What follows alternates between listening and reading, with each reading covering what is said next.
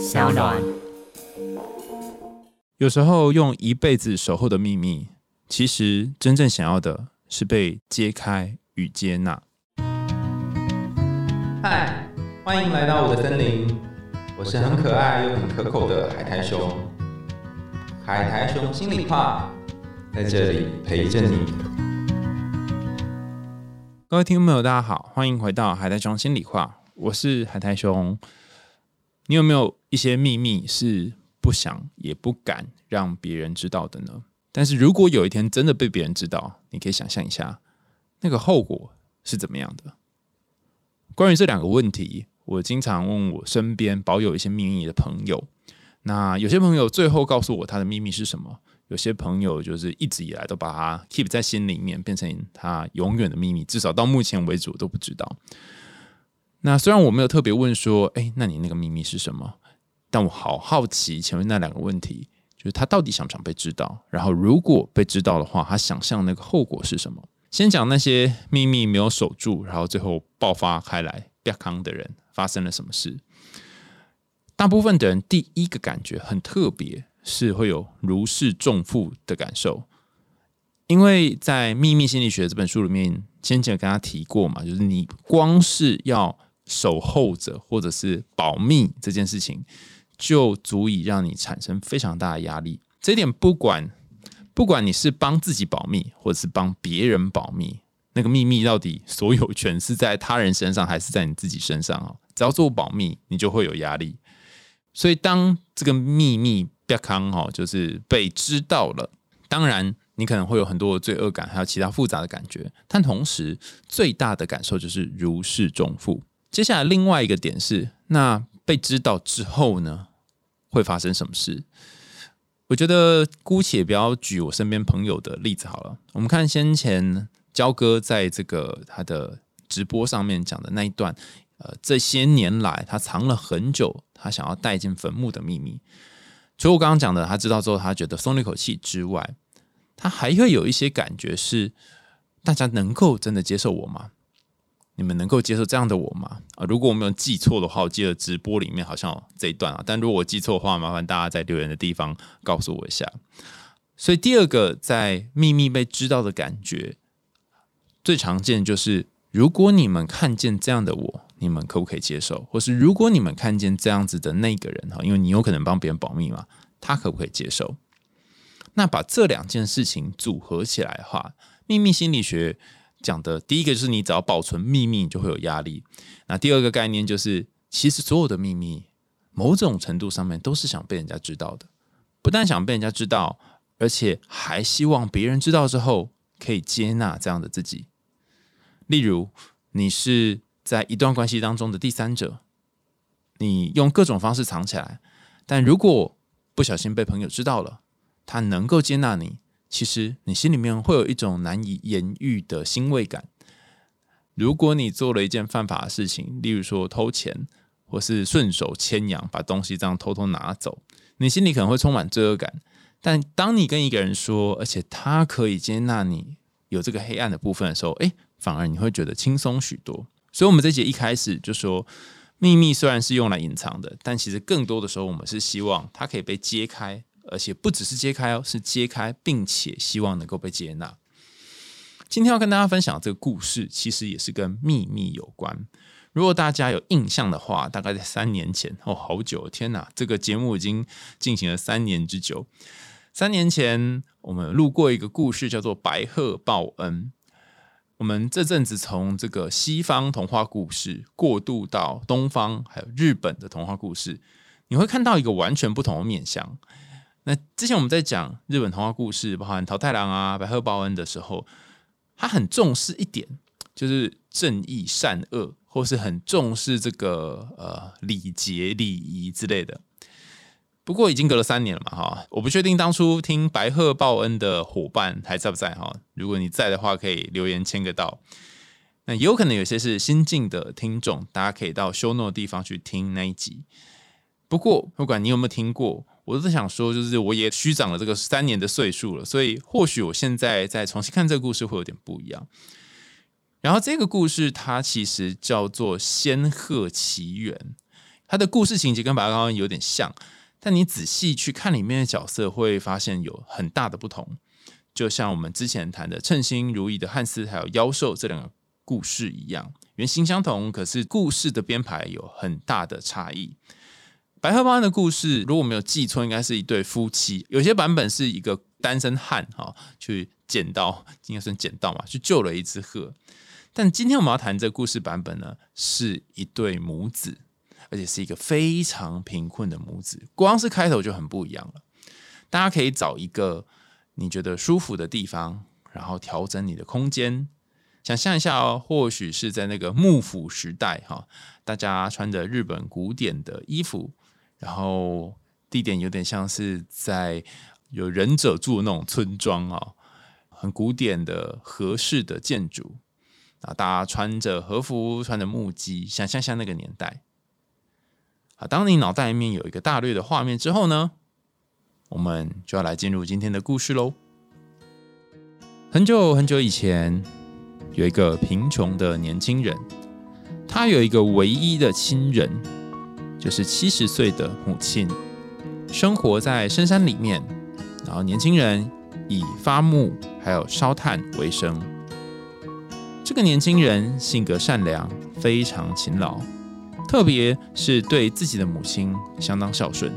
这一年，日本冬天的天气特别寒冷，尽管家里留有一些卖剩的木材可以用来取暖。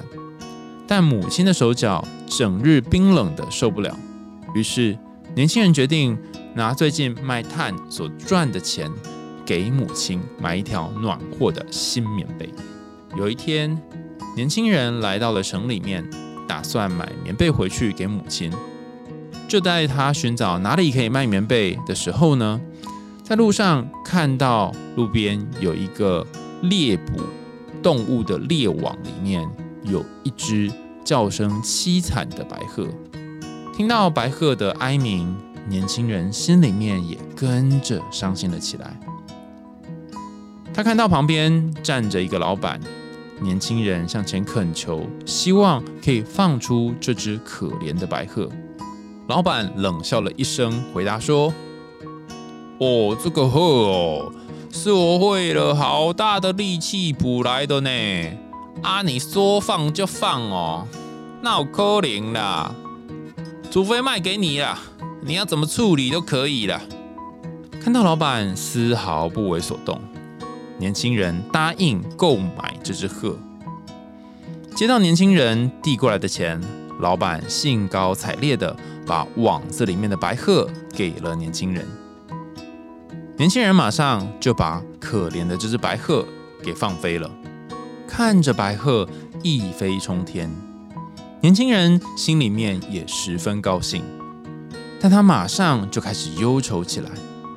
好不容易赚到一点点的钱，现在却一毛也不剩，要怎么给母亲买棉被呢？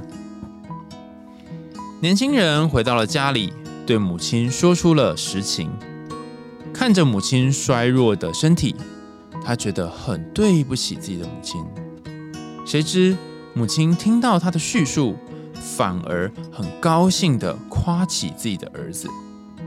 这位年老体弱的老妇人告诉儿子说：“我们做人呐，就是该多替别人着想。对于那些身陷困境的弱者。”我们应该要竭尽所能。儿子看到母亲慷慨的表情，重重的点了头。外面呼呼的寒风，夹杂的雪花，给整个村庄添了诗意的色彩。但诗意对于穷人来说，什么也不是。年轻人抱着瘦弱的母亲，挨着漫漫的长夜。期待着春日的来临。第二天晚上，他突然听到了敲门的声音。在这么冷的晚上，怎么还会有人来呢？年轻人很疑惑的来到门口，只见到一个满身雪花的姑娘立在寒风里，并且希望能够在年轻人家中借宿一宿。年轻人赶忙带着姑娘来到家里的火堆旁边，坐在燃烧的木炭旁，姑娘很快的就恢复了知觉。她感激的望着年轻人，并且对他讲明为什么来这里找他。原来啊，他听说年轻人勤劳而善良的样子，他希望自己可以托付终身，于是。他深夜来到这里，其实也是为了这个原因，就是一个倒追仔的意思啊！哈，他想要倒追这个年轻人。总之，因为在这个日本当年的文化当中，好像很少遇到这种女生送上门来的情况。他一听也愣住了，张大了嘴，仿佛没有听懂姑娘的话。姑娘想说：“我做了一个球啊，你也没接到，所以他只好丢直球。”直接跟年轻人讲：“如果你愿意的话，我可以做你的妻子，照顾你和你的母亲。”年轻人听了更惊讶了，他望着眼前这位姑娘，火光映红了她俏丽的脸颊，就像是春天里满山的桃花。他几乎不相信自己的耳朵，然后犹豫的说。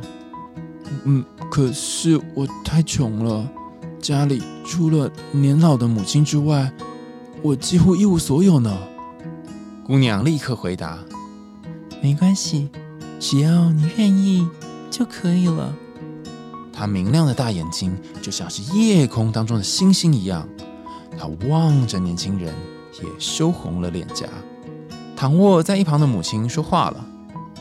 他看着火堆旁的姑娘，很高兴地说：“哎呀，我的儿子是个好孩子，我不骗你。如果你愿意做我们家的儿媳妇儿，我老太婆就真的是要谢天谢地呀。”就这样，在母亲的张罗之下，年轻人和送上门的新娘子。结成了夫妇，尽管婚后生活并不富裕，但两人还是非常恩爱，而且年轻人的母亲也因此精神好了许多。这一天，妻子对丈夫说自己有特别的事情，必须藏在家中的橱柜里面三天之后才能出来。她吩咐丈夫一定不可以打开橱柜。听到妻子的话，年轻人觉得很困惑，但他还是按照妻子的嘱咐，并且说：“呃，那如果你有需要的话，记得叫我。”就这样，妻子就真的藏在橱柜里面，三天之后才出来。看到妻子安然无恙，年轻人悬着的心就放了下来。他刚好想要招呼。一直没有吃饭的妻子，没想到他才把饭菜端出来，妻子就说：“这三天我在橱柜里面织好了一匹布，家里面没有钱用的时候，就拿去卖了吧。”年轻人来到了橱柜，一看，哎呀，竟然有一匹上等的布放在那里。年轻人娶到了会用神奇方法织布的妻子。非常的幸运，但是好景不长。过了不久，母亲的病就复发了，急需大量的医疗费用。年轻人很急忙的将布匹拿到市集上卖给了当地的领主。谁知道领主看到了年轻人的布匹之后，叹为观止，跟年轻人多要了好多匹布。年轻人回到家中，告诉妻子。妻子一口答应，并且嘱咐丈夫不要打扰在橱柜里面工作的自己。这一次，妻子藏到橱柜一个多星期了。年轻人非常非常担心妻子的身体，无论他在橱柜外面怎么样呼唤妻子，都没有应声。心急的年轻人一下子打开了橱柜的门，只见一只脱了很多羽毛的鹤。正在织布，而他用的材料是自己身上所雕下的羽毛。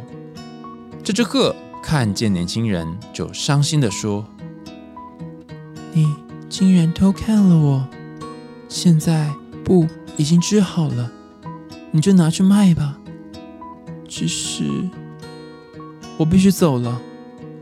对了，我就是你曾经救过的那只鹤。”说完，这只鹤就从橱柜里面深情的望了丈夫一眼，然后向着西方飞走了。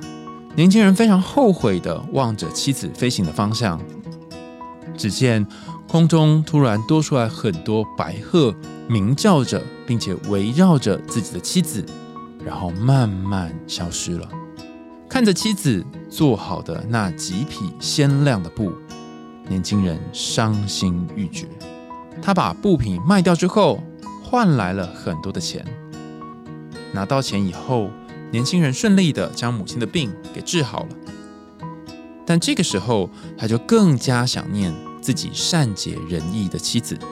听说后来年轻人在海边遇到一个捕鱼的老者，在老人的帮助下，他终于来到妻子所在的仙岛。他的名字叫做仙鹤羽衣。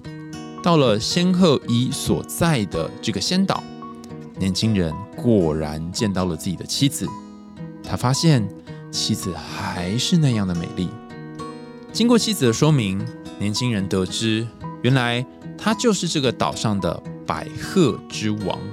因为误入捕鹤者的圈套，他几乎丢掉了性命。多亏年轻人的协助。他才得以脱险。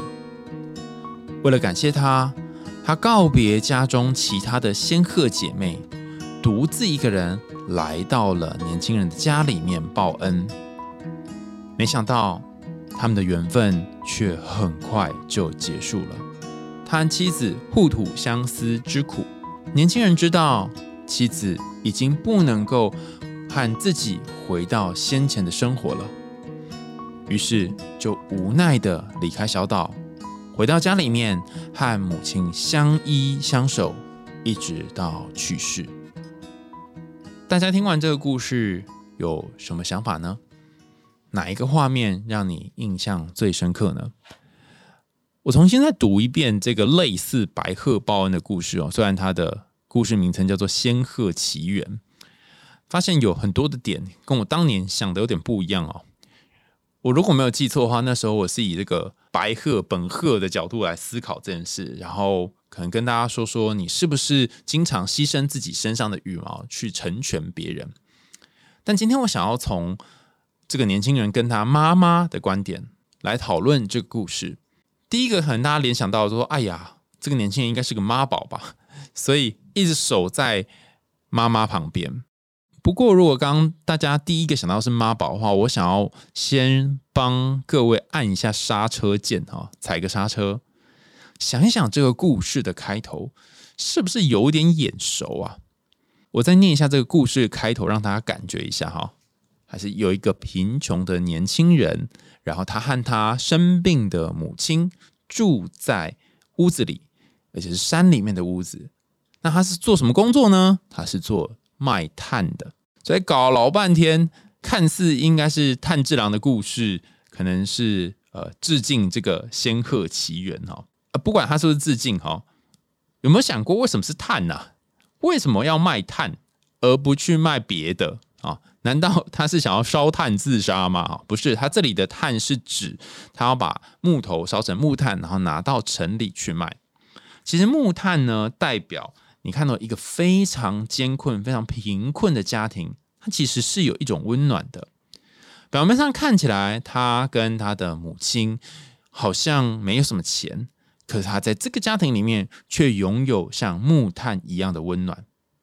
不但互相依赖，也提供了某种坚韧不拔的部分。这个坚韧不拔，让他们可以持续在寒冷的山里面生存下去。另外，木炭也隐喻了一点，哎，你想想看哦。他说把碳卖出去，买了碳的人在那个年代哈是拿来干嘛呢？啊，他们可能是想要取暖，或在寒冷的冬天里面可以过冬。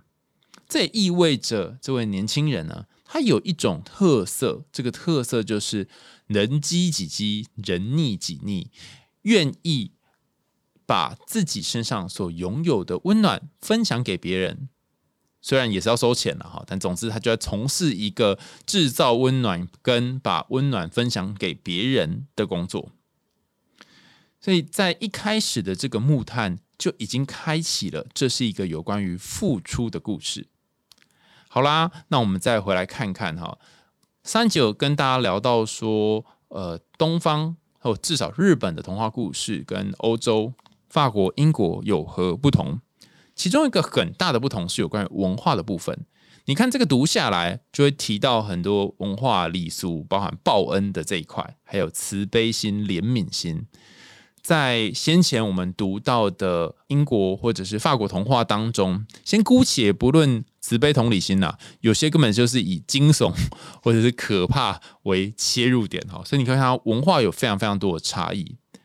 然后先前我们也有读过一个类似的故事，大家可以回去翻翻看哈。不晓得制作人能不能翻到？那故事也是说，呃，有一个主角啊，哈，啊他就得到一个东西啊，然后出去卖，啊，就不但没有卖到钱哈，还换了一件很烂的东西回来。那他回来是如何被家里面对待呢？就是家人就狂骂他。可是这一个探假郎哈，年轻人的妈妈蛮特别的，他不但没有骂这个年轻人，他还很温暖的跟他说，关怀跟照顾别人很好啊。所以从上述这两点哦，一个是报恩，一个是如何回应别人的慈悲这件事情，大家就可以想想我们在不同文化里面是如何影响我们对一个行为的诠释。也因为这样哦，所以大家在读故事的时候，一定要把当时的背景跟时代呢也一起考虑进去。之后我们可能还会读同样是漫游者文化里面出版的一千零一夜故事，那我们就可以在位移时空到阿拉伯国家，然后看看那会长什么样子。好，回到这个故事哈，开头你就已经发现了嘛，表面上看起来是一个报恩的故事哈。那如果要听报恩的解析呢，大家可以去听我们先前讲百合报恩，那那时候还有讲过很多报恩系的，比如什么分福查府也是个报恩系的故事嘛。好，好，但是。这里我想要特别谈的是有关于母亲和儿子的这个 part。这实际上它不是一个报案的故事，实际上是一个有关于分离的故事。如果大家听过从之前到现在我们各式各样的故事讨论跟解析，我们通常会去看主角在故事里面经历了哪些异性。不好意思哦，这边要用异性的原因，是因为童话它就是只分男性跟女性嘛，哈。那大家不要把它很窄化，就说哈，怎么性别二元哈？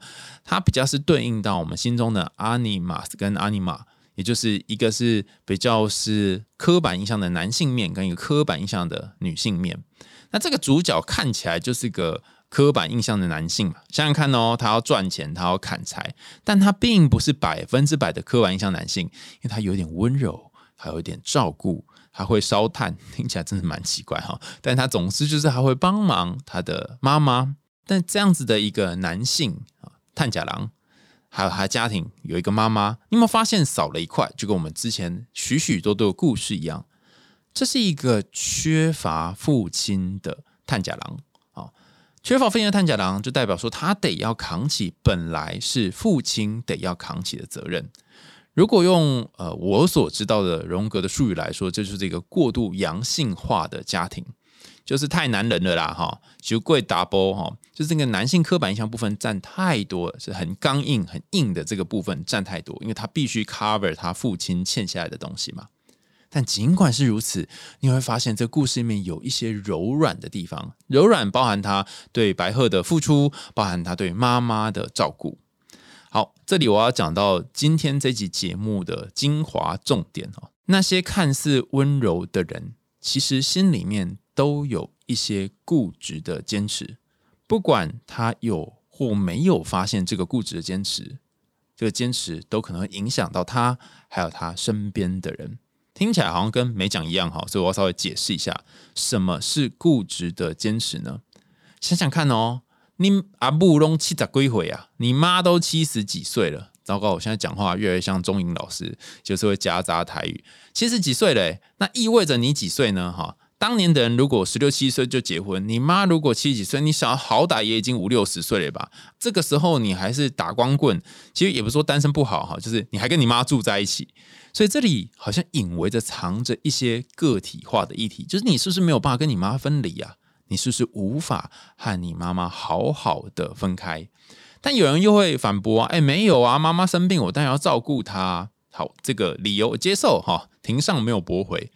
可是这里也意味着另外一件事情是，大家有没有观察到哈？通常那个幼囝哈，就是小的孩子，一个家里面最小的孩子，或是一个家里面啊比较常待在家里面的女性。会变成那个照顾者。我自己把这一个概念叫做幼子效应，就是最小的孩子会留下来照顾啊。举例来说，哈，我家就是我弟在照顾我妈，还有家里面的大小事情。我这个漂培的哥哥，哈，就是一天到晚在外面招总走跳，然后都没有要去顾家里面的事情，就是一个不负责任的哥哥。可是也因为这样，就是弟弟就是得要一天到晚陪着妈妈，然后还我弟还会带我妈出国哈。那就像我这不孝的长子都没有带我妈去哪里玩。那你可以想见，我弟他有可能会有其他的社交生活吗？如果他很大量时间都花在妈妈身上，所以个体化在谈的一个要点就在于说，不管是你的性别是什么啊，你总是要有一个阶段是离开。早期照顾你的父母，这个离开使得你可以来照顾你自己。那这个故事里面有没有出现呢？答案是有的。什么时候发生这件事？大家看哦，他一开始这个盈余哈，听起来是盈余，但实际上还是很穷。就他这个卖炭剩下的钱，本来是要帮妈妈买新棉被的。可是他最后却没有买新棉被，他做什么事情呢？他就把钱拿去解放白鹤。哦，跟你讲，这里的解放白鹤呢，有种多重的意义。还记得我们刚刚讲的吗？就是一个看似温柔的人，必定有他固执的地方，但这个固执的地方也会随着时间慢慢松动。那用什么松动呢？用他的温柔来松动。以这个例子来说。这个孝顺的探假郎，他可能对于孝顺这件事情非常的固执。糟糕，现在就会有些听众觉得说：“啊，孝顺是这种固执哦。”我想不到其他更好的词啊。反正他就是非常坚持要孝顺他妈妈。好，那这也没什么不好。但接下来的一个议题就是说，他会不会很难离开妈妈，然后自己长大，探索自己的世界？所以故事帮他安排了一个奇妙的桥段，应该算说是自我说服的理由吧。他不是特别。要离开妈妈哦，他是为了帮妈妈买棉被，这理由听起来够孝顺吧？然后再来，他帮妈妈买棉被之后呢，他也没有真的买，他就救了白鹤。那由于妈妈知道他是一个很善良的人，所以妈妈回来也没有骂他。在这一阶段呢，他已经做了一件事情，就是背叛他妈妈，背叛照顾妈妈的这个心情，代表心中有一个更重要的东西升起来了，是什么呢？就是。我想要照顾另外一个生命，我想要照顾另外一个同样是受苦的生命。那这个人可能是白鹤，可能是我的女朋友，可能是我未来的太太，whatever 哈。他可能那时候还没有意识到这件事，于是他就做了。好，所以第一件事情是刚刚跟大家说的，就算你是再温柔的人，都会有些坚持。那这些坚持会让你固着在某一个位置。那第二件要跟大家说的事情是。这个固着跟坚持，它也会因为你的温柔慢慢的松动。以探假人来讲，就他就是因为他的慈悲而松动了，他不再粘在自己母亲的身上，开始会愿意去做照顾他人，至少是其他鹤的动作。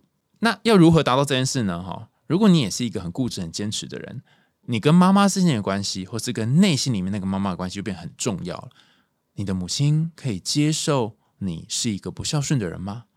你的母亲可以接受你为其他人付出比为他付出还要多吗？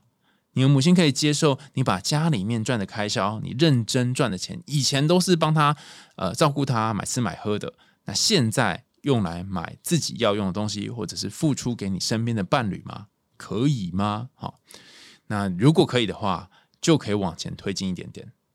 啊，于是故事就进展到白鹤来到他家。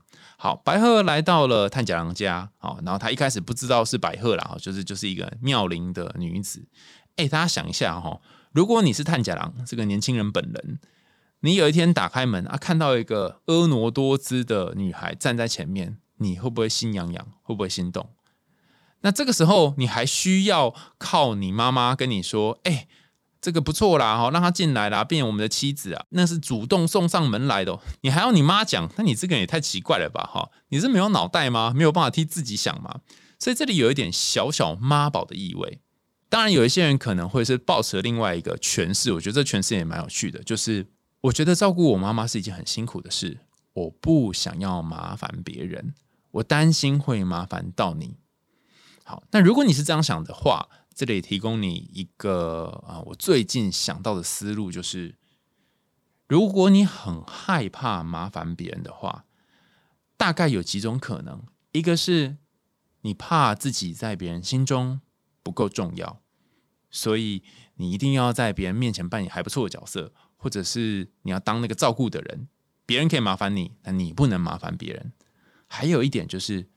会不会你很难离开那个你所依附的对象？以这个故事来说，探甲郎他不想让妈妈给别人照顾，他觉得这样麻烦了别人。是不是因为在他自己照顾妈妈的时候，可以有多一点的控制感？是不是因为他还没有办法脱离跟妈妈之间的这种很紧密的依赖关系？表面上看起来是妈妈靠他，实际上是他要靠妈妈。他得靠妈妈来完成，或是每天实践这个照顾者的角色。所以，当这个白鹤进来跟炭甲郎说：“我来照顾你妈妈。”然后炭甲郎说：“好。”哎，大家不要小看这个“好”哦，他同意的这个同时，包含他妈妈也同意这个同时，是什么意思呢？就是他接纳了自己一直以来的照顾者的位置，可以由另外一个人来取代。探甲郎一开始哈是这个双修左右开工，左手砍柴，右手熬药，有发现吗？他一边要照顾老母，一边又要赚钱养家，所以他有点像是雌雄同体啊，就是刻板印象的男性跟女性的部分，他都要一肩扛起。与其说这个家是失去阿尼玛斯的角色，不如说这个家是两个都失去了。所以这个探甲郎他得要一个人扮演两边哈。又要能够呃有很多理性的赚钱的这些事物的部分，又要有很多刻板印象女性这个照顾人的功能，让另外一个新的女性出现，也就是这个白鹤来照顾这个家的时候呢，嘿嘿，那至少炭甲郎就可以从这两个当中先毕业一个哈，因为白鹤愿意来照顾他的母亲，而且母亲也愿意做这件事。母亲也愿意让其他人来照顾，哎，这个很不容易呢。你有遇过那种帮长辈请看护吗？然后长辈可能这个也不要，那个也不要，但是这个不要不一定是真的不要，他可能是想要你，他想要你陪他。毕竟有些看护员又不同，然后他可能更想要陪伴你的时间变多。那经常呃，好像那些可以被说服的长辈们，他们会买单的，要么不是他们私自根本不认得谁是谁，不然就是他们买单是因为我知道。虽然大部分时间是看护来陪我，但你来陪我的时间就会变得更有品质哈。如果他们知知识到这一点，会认为说好吧，那年轻人就自己去飞，自己去闯自己的事业。好，回到这个妈妈哈，妈妈要承认，妈妈要接受，让一个完全不认识的陌生女子照顾，你想想这有多困难。所以在这里要帮探姐良跟探讲他阿布哈，他妈妈两个人都拍拍手，西卡西哈，日文在这个。故事的后半就出现了一个转折，被发现这边我就不多讲，因为跟白鹤报案是一样的。但我特别想要讲的是有关于织布这件事情。记得之前是炭甲郎一个人左手砍柴，右手熬药吗？那现在呢？现在白鹤不但照顾他妈妈，他还要负责什么呢？还要负责经济的收入。所以只是把这个两边双开的责任从炭甲人的身上换到了白鹤。身上，那他们的这个结构其实没有改变的啊啊！探甲郎的人生没有往前推进啊！No No No No，其实有一个小推进。你有发现一件事吗？一开始这个家是以什么来为生呢？是以烧炭来为生。但随着时间，随着白鹤这个神队友的加入，就变成了多了一个叫做用布匹织布来为生。布相较于木头就更柔软了一些嘛。更多的细致的工在里面，所以这也意味着哈，他们谋生的方式，还有让人生前进的方法，以前是靠财哈，但现在是靠布，有些不同。只不过他犯了一个错，就是偷看他织布嘛。那他在哪里织布呢？他在橱柜里面织布，而且这个织布他是要花时间去等待的。这里我就要跟大家讲一个我最近非常大的体会哈。以前我都很喜欢把故事下一个标题，说，我们这一集主要的这个概念是谈什么？但我后来发现有点困难哦，因为我就觉得一个故事它会有很多的联想，所以。呃，越讲会越发散，但这个每个发散好像每个都很有趣哈。我现在要讲这个联想就是，先前我们很多集跟大家说，有些改变是需要时间的，有些改变是需要等待的。那你只要等着等着，时间往前推，改变就会发生啊。就是可能现在还没有准备好要改变了，所以我们要花一点时间等那个改变。但你想想看呢哈，如果这个等它是发生在别人身上，那是不是更没有控制感？你必须坐在橱柜外面等你老婆在里面织布三天，那个等是多么的焦急啊！这焦急包含什么呢？包含你不确定它里面干嘛。那第二次虽然你确定它在里面干嘛了，可是天数太久了，你怕你老婆死在里面，所以这些一切的一切都是为了控制感。所以我最近体会到的两点哦，就这这一系列有关于这个织布跟等待事件的两点是：第一个。我们很多时候都是被控制感给驱动，为了控制感，为了一切在掌握当中，你可能会做出让自己都很后悔的事，逼迫别人，甚至有些时候会发怒、生气，但是而不自知。那要怎么办哈？如果你跟我一样也会这样，至少你当下可能没有办法觉察你在抓某个控制感，但事后你可能要意识到自己正在抓这个控制感。第二个，那些追求控制感的人。其实很多时候，并不是因为他们可以把人生做很好的安排，而是相反的，控制感是他们的阴影。也就是说，你多么努力、多么拼命的想要让一切维持现状，是因为你自己都有好多的混乱没有解决。如何去面对这个内在的混乱没解决呢？我今天在录音之前，哈，督导得到的答案是：你必须要培养出一种空间。这种空间是让一些事物在里面发酵，而且你要有那个能够容忍、忍耐痛苦的这种呃耐心跟能力。那我们把它换到故事的情节，就是说，你得要帮自己安放一个衣橱啊，你可以帮自己安放一个衣橱，这个衣橱可能里面会待个五天、待个十天，甚至更久，让那些你没有办法。呃，我觉得应该用这个英文哈，中文好像传达不出来，就是 endurance，就这个承受跟忍耐的痛苦在里面发酵。我用发酵这个词的原因，是因为不管你今天是要做康普茶，要做酒、葡萄酒，你都是得放到一个罐子里面发酵。关于发酵，大家可以去听那个之前酒神戴奥尼索斯那一集哈。总它是需要时间的啦，你不能够就说好那个现在遇到一个痛苦，来告诉我怎么办哈。大概五年前呢，我在一开始实习的时候，我就是那种一天到晚会问怎么办的人。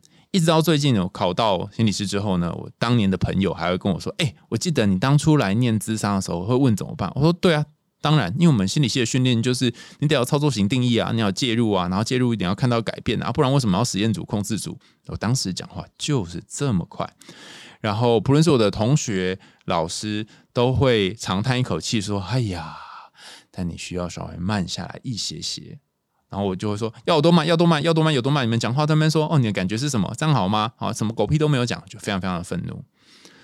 但今天早上我突然意识到一件事。这些年来，就是感谢在桑当录音，所以我的确是可以讲话慢一点。但有一件事情是我一直没有做到的，就是容忍那些痛苦发生，包含现在你正在生气，你得容忍自己正在生气；现在你正在难过，你得接受自己正在难过；现在你觉得孤单和焦虑，你就让这个孤单和焦虑在你的心里面发酵。这个超难，因为。打开你会闻到臭味，如果你太早打开的话，可是如果太晚打开的话，又有可能会坏掉，所以你要掌握好那个火候跟时间。我印象最深刻是之前在有一次做呃沙友治疗的时候，就我被治疗了哈，因为通常要去做这个沙友相关的训练呢，你要好多个小时被治疗的经验。那时候我就很喜欢一边做沙友治疗，一边在网络上放我自己的沙盘。我想说，哎，反正大家也没学嘛，应该也读不懂，然后我也没有讲我的故事细节。有一次，我的治疗师就跟我谈到这件事情，我就跟他说：“哦，我会写下来做笔记，怎么对？”治疗师问了两个问题，第一个问题是：你觉得写下来对你来讲意义是什么？这一点我觉得也可以反映给所有那些你可能在治疗或咨商的过程或结束之后，你会需要不断的抄笔记、不断的整理下来的人。除了你可能怕忘记之外，这个写这个记录对你来讲的意义是什么？第二个问题我觉得比较有趣哈，也不算问题，他就给了一个有点像是小的嗯暗示或者是隐喻嘛。他说，其实沙油治疗有一点像是炼金术。所谓的炼金术，就是你要把一些物质丢进去，然后拿火烧，那你要盖子要盖起来，它在里面闷的过程才会产生变化。回到仙鹤奇缘的故事，就是你得让那一只仙鹤在衣橱里面。产生变化，变化什么呢？把木炭变成布匹，把那些坚硬的东西变成柔软一些。而这个变化是困难的，因为你要花非常多的时间等待。第一次可能是三天，第二次可能是一个礼拜。这三天跟一个礼拜，你会面临到一些现实的问题，例如我会不会饿死？就像探假郎他很担心他太太会不会饿死是一样。你要面临另外一个问题是。我好孤单哦！本来这辈子活到目前为止都有人可以陪你，就是你妈妈哈，在探假人的世界里面是这样。但出现了一个新的角色，当你开始有新的对象、新的人际关系之后，哎，他又走了，所以那个孤单是很明显的显现出来。当你面对这些的时候，你有没有办法先暂时忍耐着？所以这故事与其是要讲好奇哈，不如说是他是想要讲那个忍耐 （endurance） 这个点。那再下来发生什么事呢？刚刚说有一点小改变嘛，哈，本来炭治郎也是左右开弓，但他是走比较硬的木头的路线。现在虽然白鹤仙子也是左右开弓，但是他是走比较柔软的布匹的观点。只不过我们把镜头拉回来，探甲郎他妈妈，你有没有遇过有一些人哦，他讲话心口不一，嘴巴上说你可以去做任何你想做的事。妈妈都支持你，爸爸都支持你，放你自由。然后当你常常没有回来，他会电死你，不断骂说：“啊，对了，我就一个人在这边，你都不用回来，就对啊。”不是说自由快乐最重要，这种通常我们就会说他是假开明哈，明明很在意你陪他，明明很在意你跟他之间的关系，但又想要开明的让你去做某一些事情，那所以就会造成这个心口不一的结果。那我补充一下哈，像这样子的假开明，其实是有原因的。就是还记得故事的一开始吗？故事一开始就是探假人跟他妈妈一起生活嘛。但是在故事的最后，也是探假人跟他妈妈一起生活。那这两个一起生活有什么不一样呢？我觉得这一次妈妈可能是经历了一个哈，糟糕，我儿子被抢走了的那种感觉。哎，你想一下哦，哈，本来你儿子就是会天天照顾你，现在你儿子不照顾你了，现在换他的太太来照顾你，或者他。照顾你的时间变少了，然后有空了就没划手机看自己的东西。你有没有觉得好像失宠了？所以这个妈妈我不确定哈。我想到就是有一种可能，她是走那种竞争心态，就是我要从我这个媳妇身上拿回我的儿子。哈，听起来有一点腹黑了哈。但是这就我想的其中的一种解释。那我们把层次往上再拉高一点，倘若探假郎、探假他妈还有白鹤仙子都是心灵的一个原型。那意味着什么呢？意味着一开始这个本来是需要左右开弓的 Animus 这个探假郎本人，他开始让新的 Anima 出现，就是那个白鹤。那怎么让白鹤出现呢？你通常要先解放你心中被你压抑已久的东西，被那个老板商人关着关很久的东西，先解放它。当你放了他，他会用一种形式来回报你，只是这个回报它 是需要代价的，最大的代价就是等待。你要等待不确定，你要等待时间在那里闷烧，然后烧烧烧烧到某一刻，你就会出现你过往可能五年、十年都没有办法达到的境界，就像是那块布匹一卖之后，我相信探假郎要砍非常多的木头才能够得到一样的结果。如果你在中间打破了它，那你可能就会面临白鹤飞走的命运。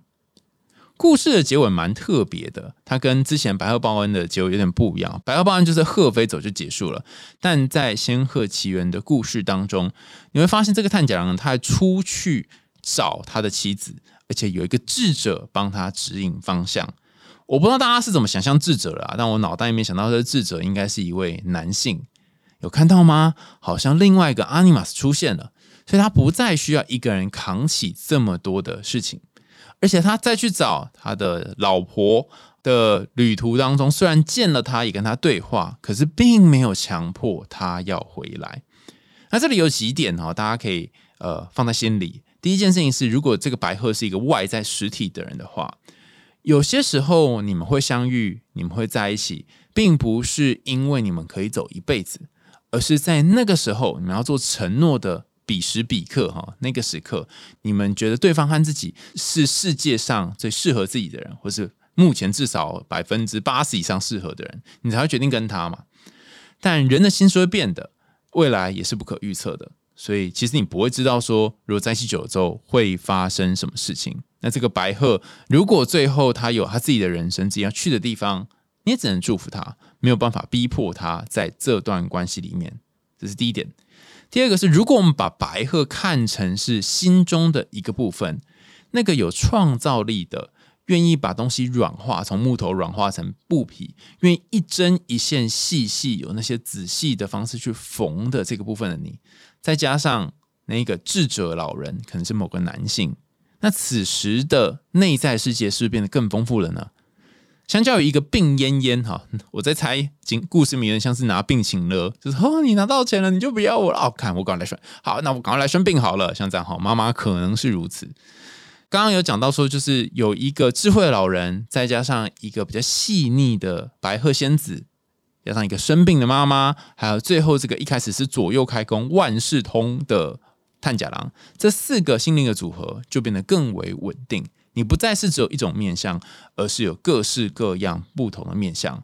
随着这些面相的出现，你可以更清楚的去面对自己的阴影。这个阴影是什么呢？在今天的节目开一开始跟大家说：“哦，会不会是一个无法信任别人的这个阴影？”但我觉得比起这个哈，我更想说的是，你是不是无法信任自己？你无法信任自己是可以解决问题的。无法信任愤怒不会愤怒太久，你只要好好愤怒就会离开的。我们对于这些恐惧都霸占了太多自己的身心，所以你可能忘记了，其实你只要闷得久一点，你就可以让你这个锅子的容量变得更大一些。在今天的节目最后呢，想跟大家分享几个有关于秘密的结论，来回应我们一开始故事所说的部分哈。其实，在这数位时代，大家都喜欢用社群嘛，所以这时候要保护个人的隐私是有一点困难的。但尽管是这样，你还是会选择在某些情况下把一些事情选择性的不说。我自己在做隐私的部分的做法是，如果它是被截图或被记录下来，有可能会被曲解的讯息呢，我就尽量是用语音录音的方式，或是用打电话方式来进行。重要的事情，我会建议大家不要用讯息来讨论。你当然最后要留一个讯息当做底，可是讨论的过程，我会建议可能以见面或者通话方式比较适合，因为这样才能够确保彼此双方的权益啊。第一个是关于保密的部分了啊，怎么保护你个人的隐私？第二个是我们在秘密研究当中发现，哈，秘密是一个非常非常复杂的心理历程。我们其实对于秘密有所渴望，我们希望人是有隐私的，但是，但是我们同时对揭露秘密、坦白秘密也有渴望，不然你就不会出现那种，呃，我跟你讲个秘密，不要跟别人讲哦，然后很快你就去跟别人讲了，就不会出现这样的情况了。坦白会让坦白的人，不论他是本人还是其他听闻秘密的人，有一种如释重负的感觉。所以，为什么这么喜欢说秘密呢？因为说了之后，心里会觉得。啊，那为什么我们会喜欢听秘密呢？这个世界是需要很多的了解，还有很多我们未知的地方，所以人对于知识都会有所渴求，而这个渴求、这个好奇，有可能就会以别的东西当燃料。在这故事里面，可能是信任感。本来白鹤是信任他的先生的，但因为这一看就变得不信任了。这个渴求可能是对于了解如何活在这个世界上的渴求。比方说，最近有一些事情，有一些新闻啊，你都不知道。那万一买到有问题的房子，吃到有问题的肉，那该怎么办呢？好，所以这些口耳相传，它本身就是重要的。最后一个是，很多时候哈，我们透过一种自我保护，透过在关系当中去掌握一些你没有办法掌握的事情。这些动作本身反而会 hinder，就是阻挡你和对方之间的靠近，甚至有些答案哦，你可能花一辈子想要去挖到，但挖到的时候你不一定会快乐。但让你重选，你会想要挖吗？这是一个非常非常值得思索的问题。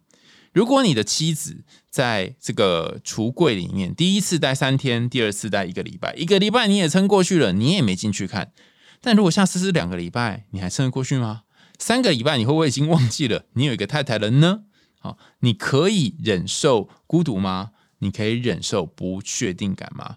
如果你可以忍受，或者你可以让那个东西在你心里面发酵，那我相信，如果下次有狐狸呀或山猪来报恩的话，哈，你应该是可以每天每天得到它的布皮或是皮革之类的。